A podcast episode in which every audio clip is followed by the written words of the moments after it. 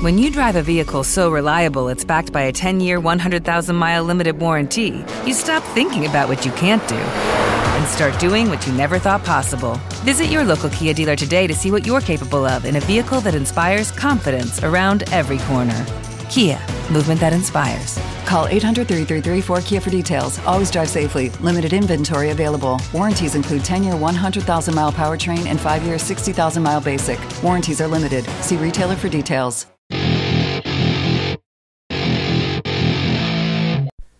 Bienvenidos a Motorland, al primer podcast del año 2022. ¿Qué? ¿Echabais de menos escuchadme? Pues yo os echaba de menos. Eh, y sobre todo echaba de menos poder hablar de música. Bueno, he querido comenzar este año con algo especial. Em, esta es una lista eh, muy subjetiva. Con ella no pretendo eh, evangelizar sobre mis gustos ni dar por sentado nada. Simplemente quería compartirla con vosotros. La música es un estado de emoción permanente. Tenemos asociados recuerdos, vivencias, experiencias a canciones o álbumes. En definitiva, son parte primordial de nuestra existencia, sobre todo para los melómanos, a los que nos gusta mucho la música. Aquí van 10 álbumes que por algún u otro motivo me cambiaron mi vida. Relataré su influencia para mí en el ámbito musical, lo personal, como no podía ser de otra manera, me lo quedo. Tampoco creo que le interese a nadie. No están puestos por orden de importancia, ni los voy a relatar por orden de importancia, cada uno ha cumplido una función esencial en mi entendimiento sobre la música. Son parte de un engranaje que conforma mi formación musical. Comenzamos. El primero de ellos es Ten, de Periam. El despertar de mi juventud coincide con la explosión musical en Seattle. Es inevitable ver como unos héroes de tus tiempos tiernos a esta panda de locos. Ten significa un antes y un después en mi concepción de la música. Tuve la sensación de estar viviendo una época irrepetible en el mundo del rock. El tiempo me ha dado la razón. El siguiente álbum es Appetite for Destruction Guns N' Roses. Cuando vi por primera vez el vídeo de Suicide or Mine, flipé como un enano. El look de los Gunners, la voz de Axel y la chistera de Slash me dejaron con las patas hacia arriba. Si querías ser algo macarrón a esa época, te tenías que saber este álbum de pies a cabeza. No era una mala elección, al fin y al cabo, es uno de los mejores álbumes de rock de todos los tiempos. Seguimos con Master of Puppies de Metallica. Qué descazo, qué, decir de, esta obra maestra.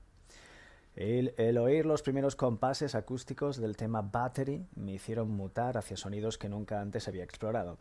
Antes de escuchar esta obra maestra, como os he dicho antes, tenía una concepción del rock y del metal en concreto que cambió para siempre. Bienvenido, Metal Extremo. Aparece por el horizonte otra obra maestra, Highway to Hell, ACDC, ACDC. Bon Scott fue un descubrimiento crucial en mis inicios en este mundillo. Su manera de cantar me dejaba bloqueado, pensando en la putada de que estuviera muerto. Un álbum irrepetible que me he comprado varias veces, llegando a rayarlo en el tocadiscos. No puedo decir más de esta obra maestra. Vámonos a Inglaterra. Birmingham. Judas Priest, su álbum Painkiller. Antes de este álbum no era muy aficionado a Judas Priest, era más de Iron Maiden. Este álbum me descubrió a un Rob Halford mítico con un disco que salvó en buena parte al heavy metal de la época. Junto a Pantera, Judas Priest salió en defensa de un género que estaba en peligro de muerte por el grunge y salieron victoriosos. Ahora un disco del que hace poco hablamos en el podcast, Vulgar Display of Power, Pantera. No tenía ni idea de quiénes eran Pantera, no los conocía, como ya hablamos en este podcast. Me compré este álbum por la portada. La hostia en la cara que vi me hizo pensar que lo, estaba, que lo que estaba esperándome dentro pues era muy bueno. Me equivoqué, no era bueno, era simplemente brutal. Todavía recuerdo las sensaciones al escuchar por primera vez Mouth of War. Viene otro grandioso álbum, Angel Dust, Faith No More. No More me ayudaron a comprender que el rock no tenía fronteras estilísticas y que era un mundo mucho más amplio del que yo pensaba.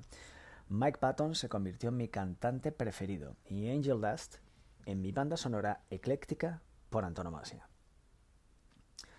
Como no, en esta lista no podía faltar uno de mis grupos de cabecera, Iron Maiden, y su álbum Seven Son of a Seven Son. Como ya he dicho, soy muy fan de La Doncella, podría haber escogido más de un álbum, me quedo con este, ya que con, directamente con la portada me cautivó, ¿no?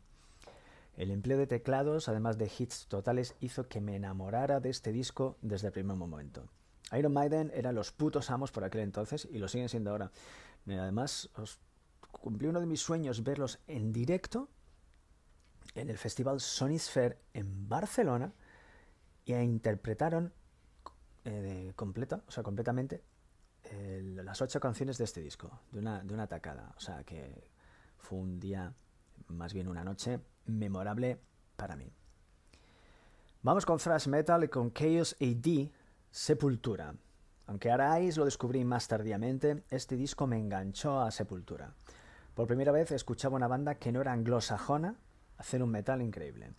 Un álbum en el que se abrieron nuevos sonidos, se abrieron ellos también a nuevos sonidos, filmando una obra maestra de principio a fin. La verdad es que sí, que Sepultura aquí rizaron el rizo y ya se comenzó a verle una evolución en su sonido, ¿no? No era tan, tan un metal tan salvaje, tan seco, por así decirlo, como hicieron en Arise. Aquí ya hay más gotitas de hardcore, incluso coquetean con nu metal. Bueno, es un grandísimo álbum.